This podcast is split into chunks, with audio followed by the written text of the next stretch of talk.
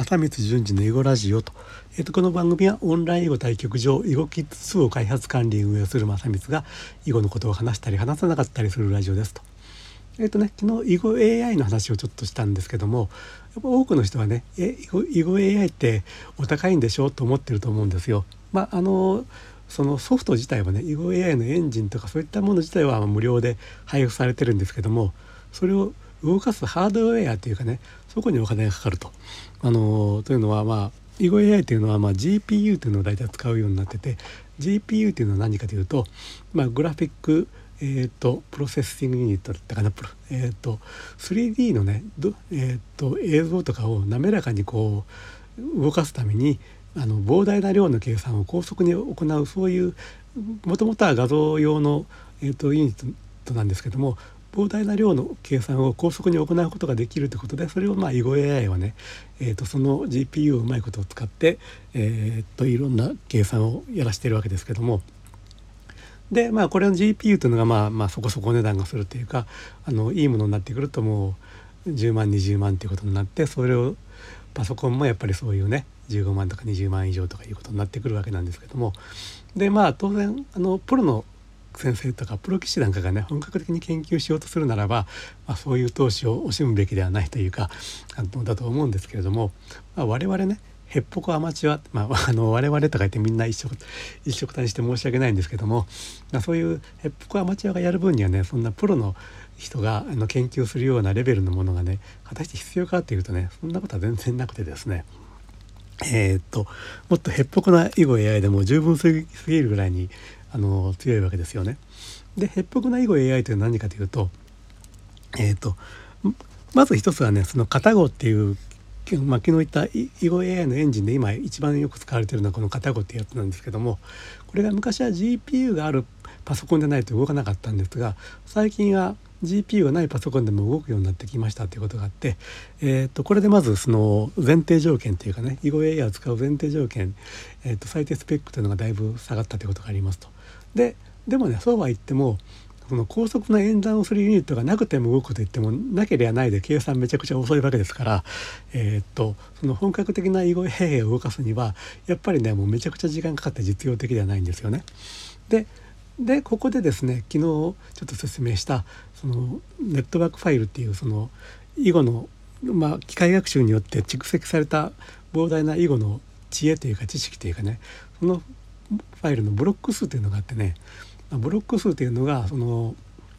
まあ囲碁の手の裏に潜む、えーと、隠れた関係性をどこまで裏の裏の裏まで、ね、考えるかみたいなものでねブロック数が多ければ多いほどまあその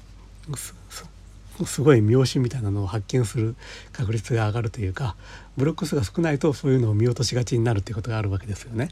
でそういうことなんであのプロが本格的な研究をしようとするにはそのブロック数多くないとまあ使い物にならないわけですけども我々ヘッポコアマチュアはもうそんなレベルじゃなくてまあ囲碁 AI の何がすごいかと言ったら一番すごいのは第一巻に浮かぶ手っていうのがまあすごいわけですよ。我々ヘッポコアマチュアはっても何回も何回もヘッポコヘッポコ言ってすいませんけども、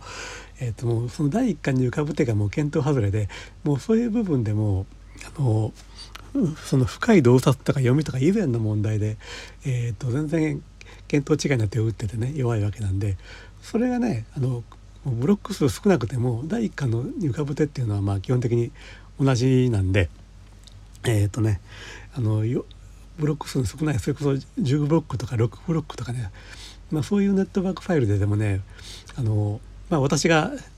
しばらく使ってみた感じとしてはもう本当に十分すぎるぐらいに、えーと、レベルが高いというか強い感じなんですよね。ということでそういうものだったらあの20万するパソコンじゃなくても5万円以下のパソコンでもねもう十分実用的なスピードで動きます。まあ、私はねそのそれこそ3万円以下の Chromebook というパソコンで、まあ、動かしてみたりするんですけどもさすがにこの Chromebook でねあの囲碁 AI を動かそうとするとまあそのセットアップして動くようにするまでが結構あのパソコンのスキルというかあのいろいろ必要になってくるんでえー、っとあまり一般的にはおすすめはできませんけども、まあ、Windows のパソコンでね Windows のパソコンでもそれこそもう5万円以下のようなものであっても十分実用的に使えるというのがねまあ、そういう実情があるよってことはね是非ね、あの知っておいてもらいたいなと思うんですよね。だから今持ってるパソコンがまあちょっと前のものでちょっとボロくて囲碁 AI とか使うの諦めてたと。えー、っと囲碁のためだけにそんな15万20万もお金出せないよなと思ってたあなた。えっとね、ぜひね、あの昨日紹介した囲碁 AI メガパックというのをね入れてみてください。あれはねその最初の方でその GPU どんなものを積んでるかというのを選ぶインストールの時にね選ぶ画面があるんですけどもねその中の4番っていうやつで GPU がない CPU のパソコンっていう設定がありますんでそれを選んでいただくとえー、っとちゃんとその GPU のないパソコンでも動くようにセットアップされてですねでネットワークファイルもあのブロック数の少ないネットワークファイルがね使えるような設定でねリリリーとかの設定をセットアップしてくれるんでえっ、とまあ、だからそのこれまであの自分のパソコンボロいからって囲碁 AI を諦めた人あるいはパソコン買おうかと思ってるけどもあんまりそんな高いパソコン買えないないなと思ってた人もね是非ねあのやってみてくださいと本当にねあの